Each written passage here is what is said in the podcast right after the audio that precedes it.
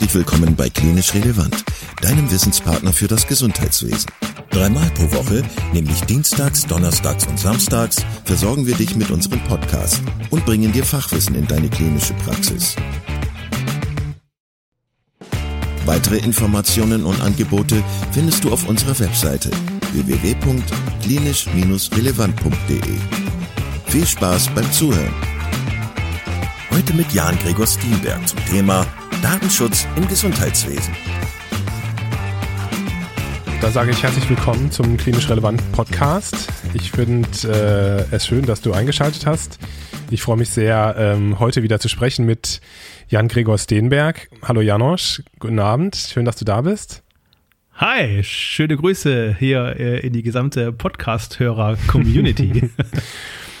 du hast heute ein Thema vorgeschlagen, ähm, wo ich erst so gedacht habe, oh nee, da habe ich nicht so Lust drauf. Ja, wir ähm, können ja mal, wir können ja mal Ratespiel machen. Was ist das Furunkel äh, der, der Juristerei in Bezug auf die Mediziner? Ne? Also irgendwas, was, was niemand haben will, wo jeder denkt, ach nee, und weg damit und das furchtbar. Geht nicht, das, das können wir nicht machen, weil. genau. Ja. Äh, ja. Komm, wir lösen es Willst du es verraten oder ich es verraten? Nee, verrat du es mal, weil du hast es ja auch vorgeschlagen. Ja, also mein Lieblingsfurunkel ist eben, ähm, also das muss man sich wirklich so vorstellen, wie so ein, ein furchtbar aufgequollenes, schon beinahe platzendes, ekliges Furunkel. äh, es ist eben das Datenschutzrecht. Und das ist so ein Thema, was mich halt eigentlich schon sehr lange begleitet. Ähm, so richtig heiß wurde es halt 2018 weil da auf einmal DSGVO auf allen äh, Bannern stand und jeder meinte, oh, jetzt müssen wir Datenschutzrecht machen. Quatsch, das Ding ist ja auch schon viel älter, ne? Hätte man schon viel früher machen müssen und sollen, dann 2018 musste man es halt zwingend machen.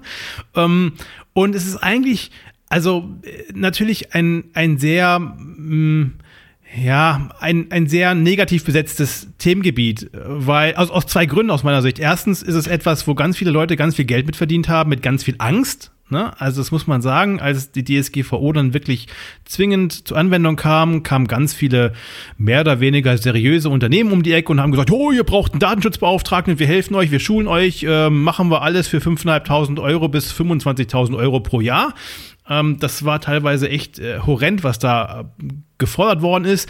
Dann gab es ein paar uncoole Kollegen meiner Zunft, die aufgrund von irgendwelchen Verstößen gegen Datenschutzvorgaben, Datenschutzbelehrungen auf Homepages hergegangen sind und äh, Abmahnungen verschickt haben, versucht haben, da Geld zu verdienen. Dem Ganzen wurde glücklicherweise relativ schnell ein Riegel vorgeschoben und äh, die Rechtsprechung hat gesagt, ja, also Datenschutz ist zwar ein sehr, sehr wichtiges Gut, aber zum Abmahnen reicht es dann halt eben nicht, zumindest in der Regel nicht.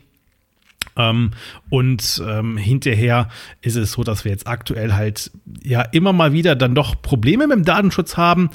Ähm, das Schöne ist, eigentlich ist Datenschutz ein ziemlich cooles Thema, weil das, um was es geht, ist ein super wertvolles Gut und wir können hier eigentlich total froh sein, dass wir in so einem Land leben oder in der, in der, in der, in der EU leben, wo Datenschutz halt schon auch so ein hohes Gut ist. Das muss man sich schon vor Augen führen. Ne? Also, dass, dass nicht äh, jeder ähm, aufgrund von Datenbanken nachgucken kann, welche Vorlieben ich jetzt für irgendwas habe. Ähm, und ähm, wenn ich eine Versicherung abschließen will, nicht direkt auf den Knopf drückt und sieht, okay, der hat folgendes schon alles gehabt oder folgende Versicherungsfälle waren schon alle, das ist natürlich schon eigentlich ziemlich cool. Ähm, auch so, so Schutz vom eigenen Bild und so, ne? Also wenn ich jetzt mal in Asien bin und gucke mir an, was da alles gefilmt wird, äh, ohne mich vorher zu fragen, also da, ja, das ist so, ähm, okay, äh, da, da, das ist halt eine andere Mentalität, aber eigentlich ist es ein hohes Gut, weil es geht ja schon um höchstpersönliche Rechte, es ist die informationelle Freiheit zu bestimmen, was man preisgeben möchte oder nicht. Also es ist eigentlich Grundrechtsschutz und insoweit ist es schon ein sehr hohes Gut. Und in der Medizin da sind wir eigentlich so schon ein bisschen beim 203 StGB, ne? Also die Schweigepflicht und Zeugnisverweigerungsrecht, das korrespondiert alles ein bisschen zusammen. Das ist ein großer Pott, in dem man das alles auch irgendwo wiederfindet, wenn man das so miteinander vermischt, gehört aber auch wirklich zusammen. Und in der Medizin ist natürlich der Datenschutz ähm, und dieser geschützte Raum in der Beziehung Patient zu Arzt auch ein echt hohes Gut. Wenn das weg wäre, äh, das würde natürlich extreme Probleme bereiten. Also wenn ich als Patient nicht mehr sicher bin, ähm, was darf ich meinem Arzt sagen, ohne dass er es weitergibt, ne, ähm, dann habe ich ein echtes Problem. Und ähm, deswegen ist es eigentlich schon ein wirklich ja, wichtiges Thema auch. Es ist so, dass es leider häufig ein bisschen falsch verwendet worden ist, um damit Angst zu machen oder um Sachen zu verhindern. Das ist immer Morbus Datenschutz, da ist kein Kraut gegen gewachsen. Ne? Also wenn du irgendwie was verhindern willst, kannst du immer die Datenschutzkarte spielen und sagen, oh, wir haben datenschutzrechtliche Bedenken und dann wird erstmal alles verzögert oder geht auch gar nicht mehr. Alles in allem muss man aber sagen, ist es eigentlich eine, eine gute Sache, die wir da haben. Und ähm, man muss auch, insbesondere was die Medizin angeht, sagen, dass diejenigen, die den Datenschutz überwachen, das sind bei uns die Landesdatenschutzbeauftragten, die da auch die, die, die roten Karten zücken können und auch durchaus Bußgelder in ordentlicher Höhe auch ähm, verhängen könnten, wenn sie das denn wollten, die gehen da sehr maßvoll mit um. Ne? Also wir haben hier bei uns in Deutschland wohlgemerkt, europäische Länder ist ein bisschen anders, aber bei uns hier in Deutschland ist im Moment das höchste Bußgeld, was wir im Medizinbereich haben, äh, bei 105.000 Euro gewesen aktuell. Also und das war dann aber auch schon ein dauerhafter Datenschutzverstoß von der Uniklinik. Der einzelne Arzt, wenn er irgendwie was falsch macht, der ja, der geht in der Regel mit, mit ein paar tausend Euro nach Hause, wenn er wirklich grobe Schnitzer macht. Aber das ist so das, wo man sagen muss, ähm, ja, das, äh, es, es wird häufig ein bisschen äh, überzogen mit der Angst, die da gemacht werden oder gemacht wird. Also ich glaube, du hast vollkommen recht, dass die Tatsache, dass wir einen strengen Datenschutz haben, insbesondere in der Klinik oder in der Praxis, das ist was Tolles. Das ähm, halte ich auch für absolut schützenswert und das wäre auch ganz schlimm, wenn es das nicht gäbe. Aber ich glaube, das, was wirklich ja auch unseren Alltag manchmal schwer macht, ist eben das, was damit zusammenhängt und was da manchmal so für, ähm, ja, wie soll ich sagen, was da für ein Rattenschwanz dranhängt, ne? Also was man für, für Formulare ausfüllen muss, ähm, was man, äh, was man für Dinge beachten muss. Und wie du es gerade gesagt hast, manchmal ist es ja auch einfach ein Totschlagargument, wenn man vielleicht etwas, etwas durchführen möchte, vielleicht sogar auch eine wissenschaftliche Studie oder so und dann kommt dann halt diese Keule mit dem Datenschutz. Und ähm, deswegen ist es, glaube ich, bei vielen Medizinerinnen und Medizinern, dass das dann so mit dem Datenschutz so, so ein Augenrollen hat. Aber ich glaube, es ist total wichtig, dass man sich zurück äh, besinnt auf den Ursprung des Ganzen. Und ähm, ja, das ist natürlich absolut wichtig, dass keine sensiblen Daten an irgendwelche Dritten gelangen. Du hast gerade schon gesagt, es gibt einen Datenschutz, ähm, eine Datenschutzaufsicht. Nee, wie war das? Wie war der Name? Der Landesdaten, der, die, das Landesdatenschutzbeauftragte des jeweiligen Bundeslandes. Das, heißt, das sind äh, die Datenschutzpolizei. Okay, das ist Landessache offensichtlich, wie du es gerade gesagt hast. Wie immer, wenn jemand mit der Keule kommt, wenn nicht gerade die Bundeswehr oder die Bundespolizei auf dich drauf oder der Zoll oder der Zoll auf dich draufhaut, ist es eigentlich immer irgendwas Landesgesteuertes. Okay. Und die können Bußgelder verhängen. Das heißt, wir reden auch jetzt nicht über irgendwelche ähm, Haftstrafen, richtig? Man kann schon auch in Haftstrafen reinkommen, äh, also das geht schon auch. Ähm, man muss da äh, um Haftstrafen, äh, also um in, in den Bereich einer Strafbarkeit zu kommen, ähm, muss man wirklich extremst böswillig sein. Ne? Also dann, ähm, das geht nur, wenn ich vorsätzlich dauerhaft versuche, mit geklauten Daten etc. Geld zu verdienen. Ähm, und dann komme ich auch in Strafbarkeitsbestände rein. Die würde ich auch so äh, verwirklichen. Ähm, in der Regel ist es aber so, dass ich halt ähm, tendenziell eher in der, in der, im Bußgeldbereich drin bin. Also Strafbarkeit haben wir im Bundesdatenschutzgesetz äh, geregelt. Das ist der Paragraph 41, wenn es sich jemals irgendjemand angucken will. Ähm, Freiheitsstrafen gibt es da also, wenn ich gewerbsmäßig handle und gegen Entgelt. Also wenn ich wirklich Daten klaue und die dann zu Geld mache. Ähm, da muss man aber auch sagen, ja klar, dann das, das sagt auch irgendwie das Bauchgefühl, das kann nicht sein. Ne? Also das, das sind auch die Typen, die sich halt irgendwo reinhacken und dann äh, für viel Geld halt die Daten wieder verkaufen. Das muss man auch äh, strafrechtlich äh, irgendwie greifen können. In der Regel haben wir aber Bußgelder, die, die wenn, wenn man das dann so hört, ne, ähm, das kann bis zu 20 Millionen Euro oder 4 Prozent des Vorjahresumsatzes gehen. Das ist dann schon eine, eine Nummer. Ähm, dazu muss man aber wissen, mit den Regelungen will ich ja auch solche Datenkraken wie Apple, Google, Microsoft, Meta und wie sie alle heißen, ähm, die will ich ja auch einfangen können. Und wenn ich jetzt zu Meta sage, pass mal auf, äh, du hast da ein Problem bei deinem Facebook, ne?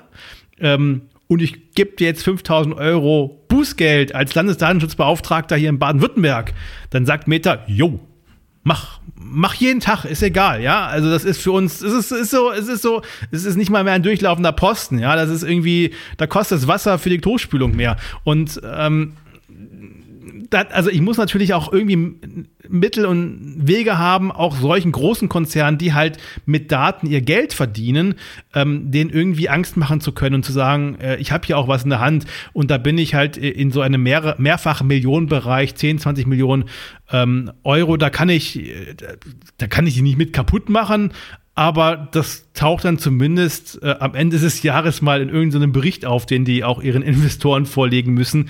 Und dann muss sich da jemand für verantworten.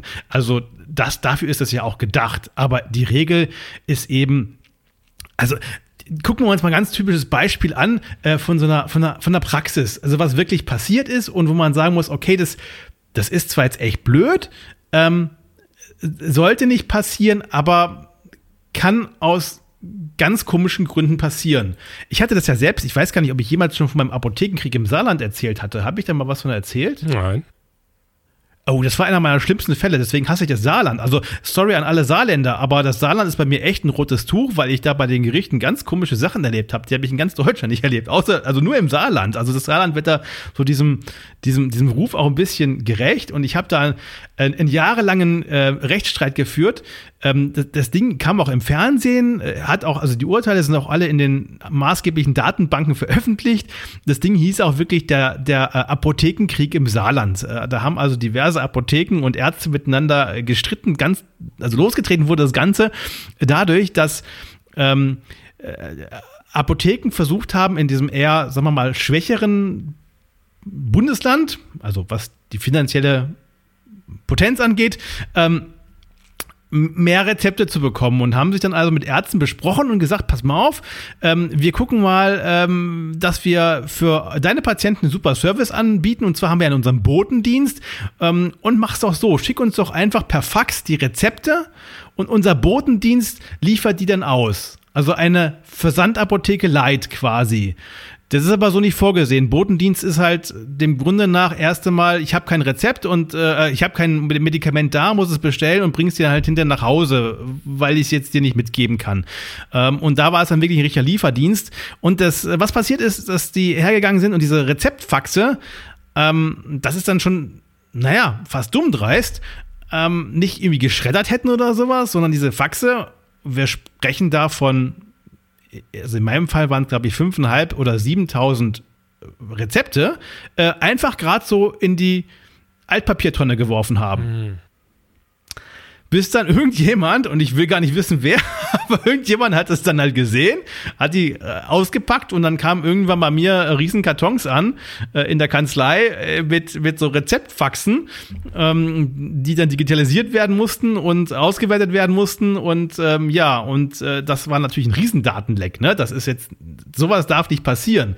Und äh, wenn man das aktuell hat, äh, in klein, das war jetzt beispielsweise ein äh, ein Arzt, ähm, der seine ähm, Altakten, Papierakten, die er einfach loswerden wollte, ne? äh, wollte sich halt das Geld für irgendeine Firma, die mit so einem Auto herkommt, zum Schreddern, wollte sie halt sparen und hat die einfach ähm, in Altpapiercontainer geworfen. Und das ist auch aufgetaucht. Und ähm, das war in Thüringen. Ähm, das gab ein Bußgeld von 50 Euro. Echt? So, ja. Äh, einer, der hat dann die Corona-Tests, also die, die Befunde, die Corona-Testbefunde auch mit Daten äh, in Hamburg äh, als Müllsack neben den Altglas-Container entsorgt. Also der hat auch Recycling sowieso nicht so richtig verstanden, derjenige, aber gut, sei es drum. Also ähm, das waren die Altglas-Container und nicht das Altpapier. Da stand ein Müllsack mit äh, ziemlich viel Daten und ziemlich viel Befunden. Das gab 1000 Euro Bußgeld. Also auch da muss man sagen, dass das ja, hm. Wahrscheinlich hat derjenige so viel innerhalb eines Vormittags, wenn er so mit seinen Daten umgegangen ist, ich kenne den jetzt nicht, ich kenne den Fall nicht, äh, wahrscheinlich sowieso verdient. Ne? Also das tut nicht weh. Und deswegen ist es bei uns hier eher eine, ja, äh, legerere Sache. Wie gesagt, Uniklinik Mainz hat 105.000 Euro bekommen dafür, dass die strukturell technisch immer wieder Daten verwechselt haben von Patienten äh, in, in, so einem riesen in so einem riesen System drin. Ja, da hat der Landesdatenschutzbeauftragte auch gesagt, Leute, das kann nicht sein. Ihr müsst als als so großes Unternehmen müsst ihr schon danach gucken. Aber es gab auch nur in Anführungszeichen 105.000 Euro.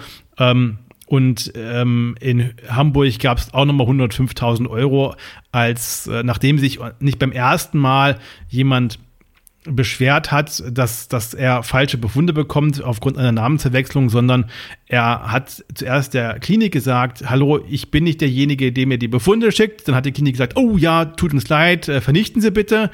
Und dann hat er gesagt, ja, ist alles okay. Und Jahr später ging es wieder los, hat er wieder Befunde bekommen, weil die dann halt ein Update gemacht haben und das Update hat halt die, die Daten wieder gereupdatet, ja, also irgendwie zurück geupdatet, wie auch immer.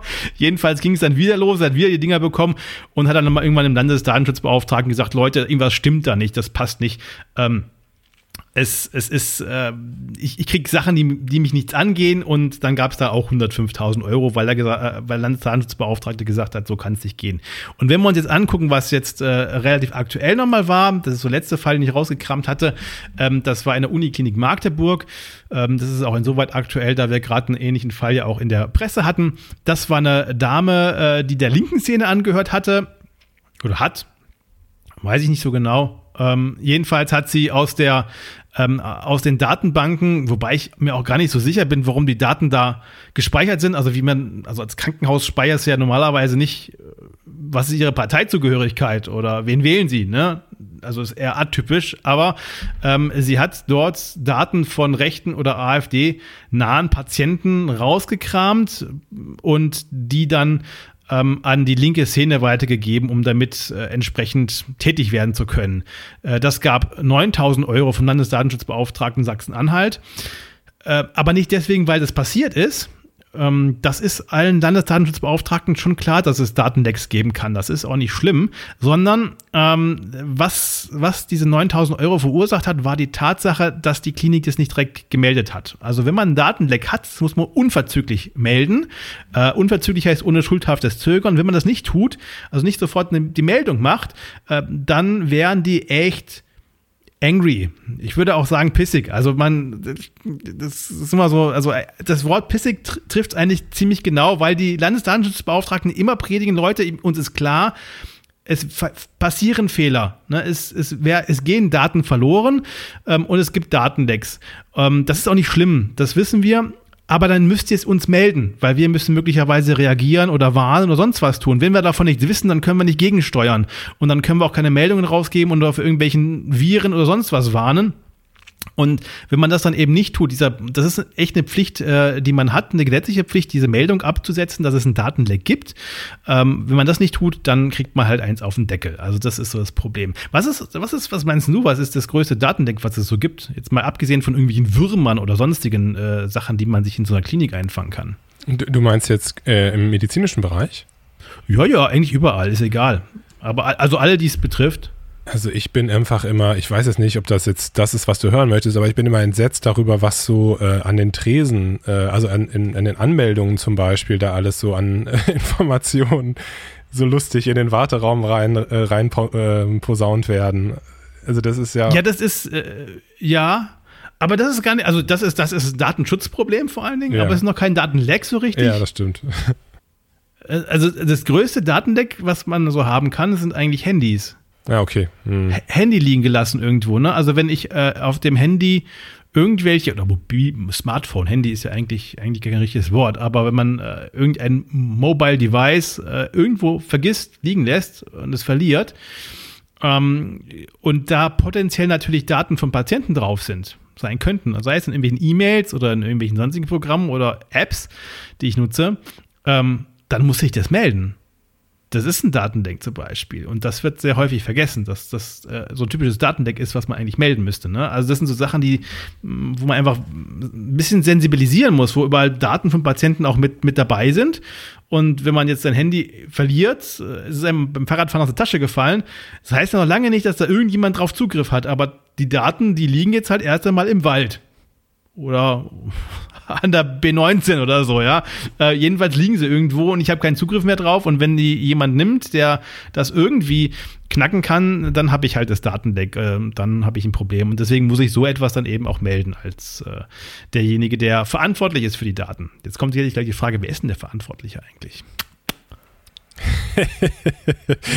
Wäre eine coole Frage an der Stelle. Also. Total. ja. Soll ich es verraten? Also du meinst jetzt in diesem Fall, wo, wo so ein Handy zum Beispiel abhanden kommt, oder meinst du jetzt generell? Ja, da kann man überlegen, ist, ist, ist, ist, ja, wer, wer ist verantwortlich? Ist es zum Beispiel, wenn ich habe, in so einer Klinik habe ich einen, äh, habe ich einen Datenschutzbeauftragten ja. in der Regel, ne? Ja. So, ist, ist der, der Datenschutzbeauftragte derjenige, der dafür verantwortlich ist? Naja, der muss ja erstmal Kenntnis davon erlangen, ne? Also wenn das, ich denke, derjenige, dem das Handy gehört, der ist dafür verantwortlich, oder? Ja, derjenige, der für die Daten verantwortlich ist, ist dafür verantwortlich. Und das ist eigentlich bei einer Praxis zum Beispiel immer der Eigentümer. Hm. Bei der Klinik in der Regel die, die Holding oder sonst wer der, der Inhaber ist, also der, der Inhaber der, der Firma, des Leistungserbringers, der ist immer Datenverantwortlicher. Und das kriege ich auch nie weg. Das, da kann ich mit Datenschutzbeauftragte einkaufen oder ausbilden, wie ich will. Äh, das bringt nichts ähm, ich bin immer als derjenige, der eine Praxis hat oder eine Klinik leitet, ähm, Geschäftsführer dort ist, bin ich immer derjenige, der für, die, für den Datenschutz verantwortlich ist und im Zweifelsfall dafür auch zur Rechenschaft gezogen wird. Also der Verantwortliche ist immer derjenige, dem der Laden gehört, nennen wir es mal so. Und ähm, dann noch so ein, so ein kleiner Einwand am Rande oder ein Hinweis. Man denkt ja immer, Brauche ich einen Datenschutzbeauftragten, brauche ich nicht. In der Regel brauchen alle kleineren Praxen, das kann man relativ klar sagen, keinen Datenschutzbeauftragten. Es gibt so ein paar Spezialgebiete, wo halt einfach ganz viel mit Daten gearbeitet wird, Labore, ähm, Radiologie, ähm, große Praxen, äh, da dann schon auch möglicherweise, insbesondere wenn ich natürlich mehr wie 20 Mitarbeiter habe, weil Mitarbeiterdatenschutz ist halt auch Datenschutz, ne? also auch die Mitarbeiterdaten gehören geschützt. Aber äh, in der Regel brauche ich in der normalen Arztpraxis erstmal keinen Datenschutzbeauftragten. Das äh, wäre zu viel. Wenn man das macht, kann man immer zwei, hat man zwei Möglichkeiten. Man kann ja einen internen Datenschutzbeauftragten ausbilden, also irgendjemand, äh, der so ein bisschen IT-Freak ist und irgendwie auch äh, den, den Hang oder Drang hat, sich mit Normen auseinanderzusetzen. Ähm, der kann das dann intern machen. Äh, oder man kauft sich jemanden von extern ein, der das dann halt gelernt hat und dafür eine Rechnung schreibt. Das ist dann der externe Datenschutzbeauftragte. Beim intern muss man nur wissen, ähm, erstens darf es niemals eine Personalunion sein. Das ist eine ganz neue Entscheidung vom Bundesarbeitsgericht. Äh, das darf niemals eine Personalunion sein zwischen Betriebsrat und Datenschutzbeauftragter, weil der Betriebsrat selbst nämlich auch nur Daten erhalten darf, die sie erhalten dürfen. Der Datenschutzbeauftragte hat aber viel weitreichendere Einblicke. Deswegen darf es da niemals eine Personalunion geben.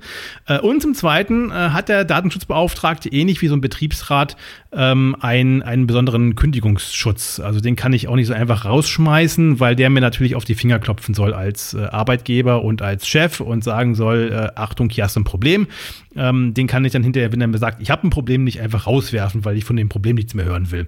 Ähm, das, das geht dann eben nicht. Aber ansonsten äh, ist es, wie gesagt, in der, im medizinischen Bereich eher nicht ganz so relevant, dass man einen Datenschutzbeauftragten braucht. Mhm. Kannst du vielleicht, ähm, um das so ein bisschen wieder mit Leben oder noch mehr mit Leben zu füllen, nochmal so ein paar typische Dinge aus dem medizinischen Alltag hm, erzählen, die dir aufgefallen sind, die immer wieder zu Konflikten führen mit dem Datenschutz ähm, im Gesundheitswesen? Ja, haben wir andauernd, ne? Also ähm, geht eben an besagten Tresen los. Ähm, also das sollte man nichts vermeiden. Da braucht man halt eine ordentliche Kultur. Das muss man einfach leben, dass man halt auch möglicherweise die Leute nicht mit Namen anspricht, sondern äh, übt auch, dass man ähm, sagt, ja, Sie können, kommen Sie bitte zu mir oder mit, mit äh, mit reinen anonymen Zahlen arbeitet, die man dann aufruft oder sowas. Da gibt es ja verschiedene Möglichkeiten, das zu anonymisieren. Ähm, dann ist es kein Problem. Ähm, grundsätzlich gilt übrigens immer, und das ist ganz wichtig, der Patient oder der Mensch, die Person ist immer Herr der Daten. Ne? Also wenn ich selber sage, äh, auch in der, wenn ich in der Notaufnahme sage oder in einer, einer, Rezeption, sonst wo sage, äh, oder da, dazu stimme, dass man mich bei meinem, bei meinem Namen nennen darf und alles wissen dürfen, was ich habe, wenn ich das sage, das ist okay, ähm, dann kann das auch kein Datenschutzverstoß mehr sein. Also das ist so ganz zentral, weil häufig haben wir ja schon ein Problem und wenn ich aber im Vorfeld demjenigen sage, ähnlich wie beim Heileingriff, ne, wenn ich vorher sage, pass mal auf, ich muss dir den Bauch aufschneiden, um dir irgendwas rauszunehmen und der sagt, jo, ist okay, mach das, das ist okay, ähm, dann, dann, dann ist es keine Körperverletzung mehr, erst einmal. Zumindest ist sie gerechtfertigt. Äh, andersherum, äh, wenn ich mit Daten umgehe und vorher sage, pass mal auf, ich würde deine, deine Daten gerne für Folgendes verwenden oder wir können hier deine Daten nicht so schützen, ist das trotzdem okay für dich? Und der sagt, ja, ist okay für mich, ähm, auch dann habe ich kein Datenschutzproblem mehr, weil wenn ich selber damit einverstanden bin, dann gibt es kein Problem mehr. Es ist wirklich in, immer auf das Individuum bezogen und wenn derjenige sagt, nö, hier, ich poste auch mein Frühstück, mein Mittagessen und sonst was äh, Foodporn-mäßig bei Facebook, ja, dann, dann weiß halt jeder, dass ich morgens eine Wurst, äh, mittags äh, Spaghetti und abends ein Steak gegessen habe. Ne? Das, das, sind auch Daten. Das ist vielleicht nicht unbedingt sonderlich relevante Daten, aber sie sind nun mal mit der Person verknüpfbar, die das halt gegessen hat. Ähm, also insoweit ist es ziemlich ähm, oder ist, ist das Allheilmittel eigentlich immer den Patienten einbinden, fragen, ist es okay, dass ich das mit deinen Daten mache? Ähm, und dann, dann, wenn er sagt, ist okay, dann passt das. Insbesondere, wenn ich natürlich abrechnen will, ähm, dann ist es, gibt es ja zwei Varianten. Variante 1, also drei Varianten. Erstmal habe ich die KV, da ist es gesetzlich geregelt im SGB 5, dass ich die Daten weitergeben darf. Ähm, da kann der Patient so viel, so wenig dagegen haben, wie er auch nur mag. Das ist wurscht. Es ist eine gesetzliche Regelung, dass ich die Daten weitergeben muss, damit das abgerechnet werden kann. Ähm, Achtung, Cave, ähm, das Ganze gilt im SGB-Bereich eigentlich überall, außer wenn der MDK in Pflegesachen kommt den darf ich dann nichts sagen. Also wenn der MDK um die Ecke kommt und sagt, ich möchte hier ein Pflegegutachten machen, ähm, dann darf ich dir nicht einfach mal so die Daten ohne Einwilligung vom Patienten weitergeben. Also da muss ich vorher nachfragen, ob das okay ist, dass ich die weitergebe. Ähm, dann äh, haben wir natürlich die Privatzahler, Privatpatienten. Äh, wenn ich dann mit denen direkt abrechne, ist kein Problem. Dann bin ich als derjenige, der die Daten verarbeitet hat, schreibe ich eine Rechnung, ist alles schick. Wenn ich aber diese Daten weitergebe an eine Abrechnungsstelle, und da gibt es ja diverse, da nennen wir jetzt gar keine, aber jeder weiß, von, von, von wem wir reden, ähm, wenn ich die Daten weitergebe und habe da im Vorfeld keine Einwilligung eingeholt, dann ist es nicht nur ein Datenschutzverstoß, sondern ist auch leider ein Schweigepflichtverstoß und man macht sich damit strafbar. Ähm, also das ist eine ganz, ganz heiße Nummer.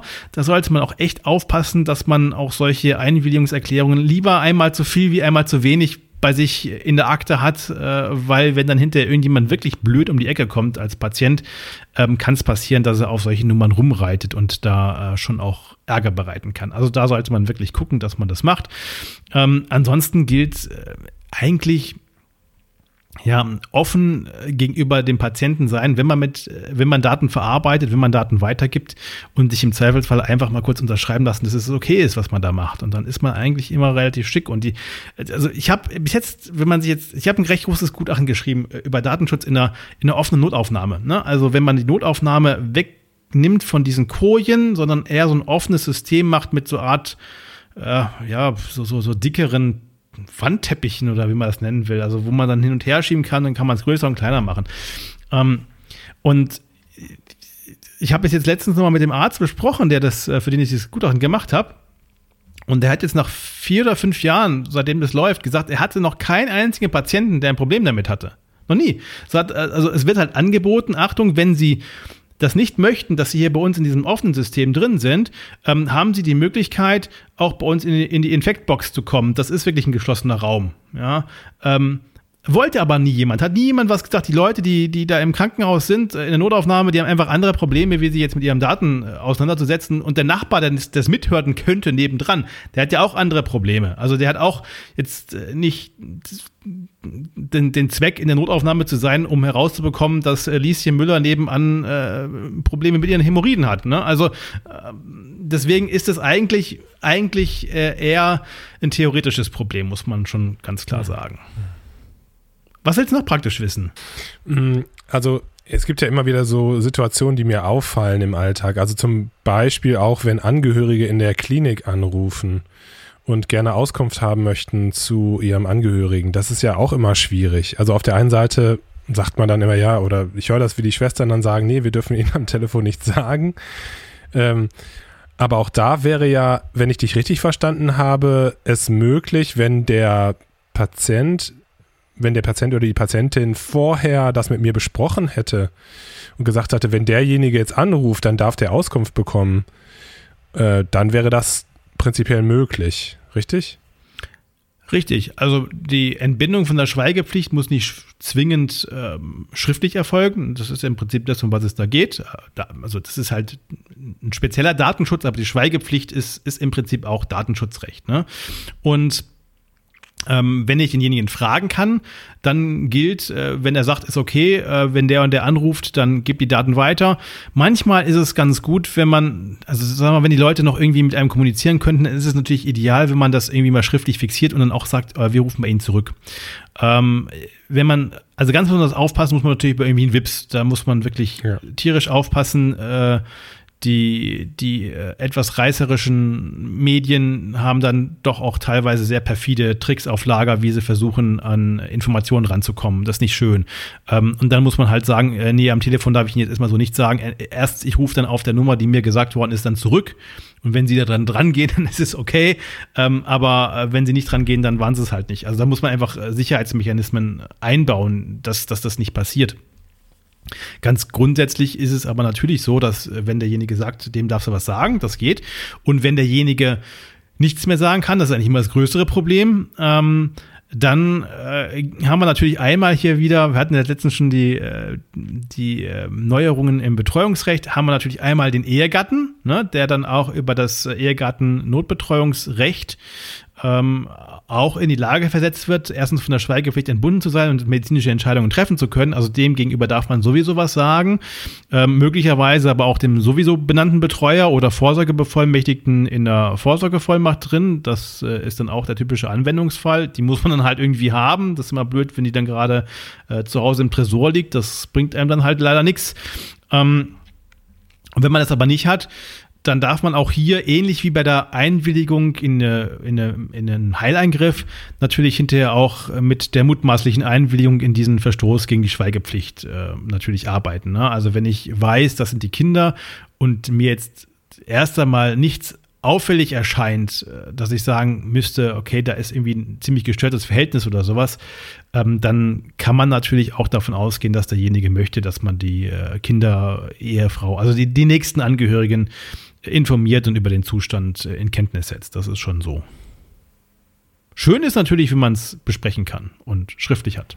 Mir ist gerade auch nochmal eingefallen, es gibt sogar äh, als kleiner Tipp, es gibt ja auch die Möglichkeit, dann so ein, äh, so ein Codewort äh, zu vereinbaren. Das habe ich schon mal bei ein paar Patienten so mitbekommen, dass die Schwestern so schlau waren, das dann so zu kommunizieren tatsächlich. Ähm, Jan, ich wollte dich noch was anderes fragen und zwar ähm, ist es ja so, dass auch viele nieder, niedergelassene Kolleginnen und Kollegen zuhören. Ähm, wenn man jetzt in der Kassenmedizin arbeitet, gibt es ja seit ein paar Jahren, wenn ich es richtig verstanden habe, ähm, ziemlich strenge oder neue strenge Auflagen, was den Umgang mit Daten oder den Transfer mit, äh, von Daten aus der Praxis ähm, zur KV betrifft. Hm, kannst du da noch was zu erzählen und sagen? Ja, also überhaupt Gematik ähm, und Co. Ist, ist eine sehr, sehr heiße Sache, wobei Achtung, ähm, für die Telematikinfrastruktur ist nicht der Arzt verantwortlich. Das ist auch relativ klar zwischenzeitlich, es ist durchexerziert, hat, hat man auch Angst, was passiert, wenn jetzt auf diesem Datenfluss da ähm, irgendwas passiert. Ähm, da kannst du als Arzt nicht für verantwortlich gemacht werden. Also die Telematik und die Gematik, das ist alles eine Nummer, die ist, äh, die ist komplett ähm, weg vom Arzt. Äh, aber natürlich äh, ist der Arzt immer noch verantwortlich, was bei ihm in der Praxis passiert. Und äh, da gibt es seit 2021 äh, relativ strenge äh, Vorgaben, was die äh, IT-Sicherheit angeht. Das ist im SGB 5 auch drin geregelt, Paragraph 75b. Äh, das musste also zum 1. April 2021 umgesetzt werden und äh, so ein paar äh, Highlights erst 2022. Äh, Aber es äh, sind relativ klare Vorgaben, was die Sicherheit in der, die IT-Sicherheit in der Praxis angeht, ähm, da zu finden. Und das ist, also eigentlich sind es sage ich mal, für jemanden, der sich so ein bisschen mit IT-Sicherheit beschäftigt, Selbstverständlichkeiten. Ähm, also ich sollte halt einfach nicht, also wenn ich ein Besprechungszimmer habe, der Patient ist drin, dann sollte im Idealfall zum Beispiel nicht äh, der Computer irgendein Datenblatt offen haben. Ne? Also idealerweise, also wenn es ja vom eigenen Patienten ist, ist es auch egal, aber wenn da noch ein anderer, der Patient vorher noch offen ist, das ist echt schlecht. Und wenn man so als, jetzt als Patient in so manche Praxen kommt, und guckt auf so einen Monitor, dann kann man schon manchmal Informationen sehen, die man ja auch gar nicht sehen will. Wer, wer kennt hier den, den oder, oder weißt du es, wie man den Bildschirm sperrt? Also bei mir steht der, also steht der Bildschirm so, dass man wirklich, man müsste hinter meinen Schreibtisch gehen. Also das ist. Ja, aber das kann ja schon mal machen. Und außerdem hat er ja einen Bildschirmschoner, der auch immer wieder angeht. Aber Ich wüsste es jetzt nicht tatsächlich. also es gibt, es gibt Tastaturen, die haben, die haben so ein, so ein Verriegelungssymbol äh, drauf, damit kann man wirklich einmal, einmal draufdrücken und hinterher nur einmal wieder eine andere Taste und mal mit seinem Code oder mit dem Finger scannen oder mit Bild oder sonst wie entsperren. Ne? Also im Prinzip abmelden wieder anmelden. Geht bei einem halbwegs äh, ordentlichen Rechner auch echt schnell, das sollte man machen. Und ich meine, also bei uns ist es überall so, dass wir bei allen Keyboards so diesen Knopf drauf haben. Ähm, und wenn man den Raum verlässt, dann drückt man da kurz drauf und dann ist das Ding ja, zu. Guter Tipp. Ähm, ähm, das, das, also bei, bei Logitech und Co. haben das eigentlich alle drin. Und ich meine, es ist ansonsten WinL. Müsst ihr aber gerade lügen, aber ich, also vielleicht kann es auch jemand jetzt irgendwie nochmal ähm, in die Kommentare schreiben. Wir können es dazu schreiben in die Kommentare oder sowas, aber ich meine, Windows L oder STRGL, äh, dann ist es die gleiche äh, Funktion, dann ist der Bildschirm, also dann ist dieser, dieser Arbeitsplatz quasi gesperrt, man kommt nur mit dem Passwort, äh, mit dem man sich anmeldet, wieder rein oder halt mit einer sonstigen Kennung. Äh, idealerweise habe ich natürlich irgendwie eine, eine, Karte oder sowas, die ich da kurz dran halte und dann ist der Computer entsperrt. Da brauche ich nicht mal irgendwie ein Passwort reinkloppen. Aber das sind so Sachen, die darin geregelt sind, was man machen muss. Und das ist vorgegeben. Und wenn man es nicht macht, hat man halt ein gewisses Problem. Was dann hinterbei resultiert, wenn man es nicht kom komplett umsetzt, das steht nochmal auf einem anderen Blatt Papier. Das ist noch nicht, noch nicht so richtig klar.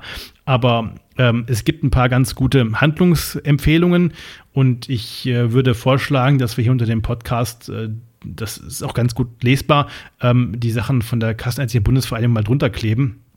Ähm, die sind ja frei zugänglich, die können wir auch einfach weitergeben. Wahrscheinlich freuen die sich auch drüber. Ähm, und dann kann man da auch mal einfach ein bisschen drüber fliegen. Ist übrigens auch für alle, die jetzt nicht als Arzt oder in der Praxis tätig sind, eigentlich ganz gut mal drüber zu gucken, um für sich selbst so ein bisschen nochmal zu, zu prüfen, ja, mache ich das eigentlich ganz gut. Das betrifft also das Krankenhaus genauso, aber auch äh, jede Privatperson. Ne? Also wenn ich, also die Hölle ist ja immer, wenn du durch ein ICE stapfst und äh, guckst mal, was da an, an PCs offen rumsteht, da kannst du wahrscheinlich auch äh, relativ viel nette Informationen ins Ausland verkaufen, wenn du willst. Also es ist echt erstaunlich, wie, äh, wie unbedacht äh, viele ihren PC in solchen Räumlichkeiten offen stehen lassen. Das darf nicht sein. Äh, Gleiches gilt natürlich auch für äh, dann eben die Gespräche an einem Empfang, der Posteingang. Ne? Also das Gleiche, wenn ich dann halt so die Post aufmache und leg halt auf den Tresen 15 Befunde hin, die halt reingekommen sind, die dann gegengezeichnet werden sollen. Das ist nicht schön. Das sollte tunlichst vermieden werden. Aber das ist das, was du vorhin gesagt hast mit dem äh, Datenschutzleben, also dass man sich sozusagen einmal grundsätzlich bewusst macht, mit, mit was für Daten man es so zu tun hat und was, äh, was für Bedeutung das äh, für die Leute hat. Und dann äh, ja, kann man sich das ja eigentlich selber denken, dass das nicht, dass das nicht sinnvoll ist. Ja, es ist halt so ein bisschen das Problem, ne? Also wenn du, wenn du Notarzt bist und kommst zum vierten akuten Corona-Syndrom am Tag, ähm, dann ist es halt der vierte mit Brustschmerzen. Ja. Ähm, und das ist, äh, das ist so, sagen wir mal, jetzt auch nichts Außergewöhnliches. Es ist halt, ja, packe ich halt ein und fahre zum Katheterlabor oder wo immer hin. Aber für den einzelnen Patienten, für den ist es natürlich in dem Augenblick lebensverändernd, ne? Das, das, das Leben davor und danach. Und äh, möglicherweise wird es nie wieder so sein wie davor. Und wenn man natürlich, also das ist jetzt schon ein extremes Beispiel, aber wenn man das auf den Datenschutz ähm, projiziert, das sind ja auch Informationen, die, die sehr gewichtig sind, dann wollte man das auch nicht, dass diese Informationen für jeden zugänglich sind. Und ähm, das ist ja schon auch, also Medizin und Gesundheit ist halt ein, eigentlich das höchste Gut, was wir haben. Von daher sollte man einfach dieses Gut auch immer mal wieder für sich als sehr hohes Gut ähm, sich vor Augen führen und sagen, okay, pass mal auf, ich muss einfach da tierisch drauf aufpassen. Es ist ganz wichtig, es ist ähm, im Prinzip, mein Job ist es, dass ich dieses Vertrauen genieße. Ohne dieses Vertrauen, was mir entgegengebracht wird, kann ich nicht arbeiten. Andersherum muss ich dieses Vertrauen natürlich auch entsprechend ähm, leben und ähm, ja, als sehr hohes Gut ansehen. Das ist ein gutes Schlusswort, finde ich.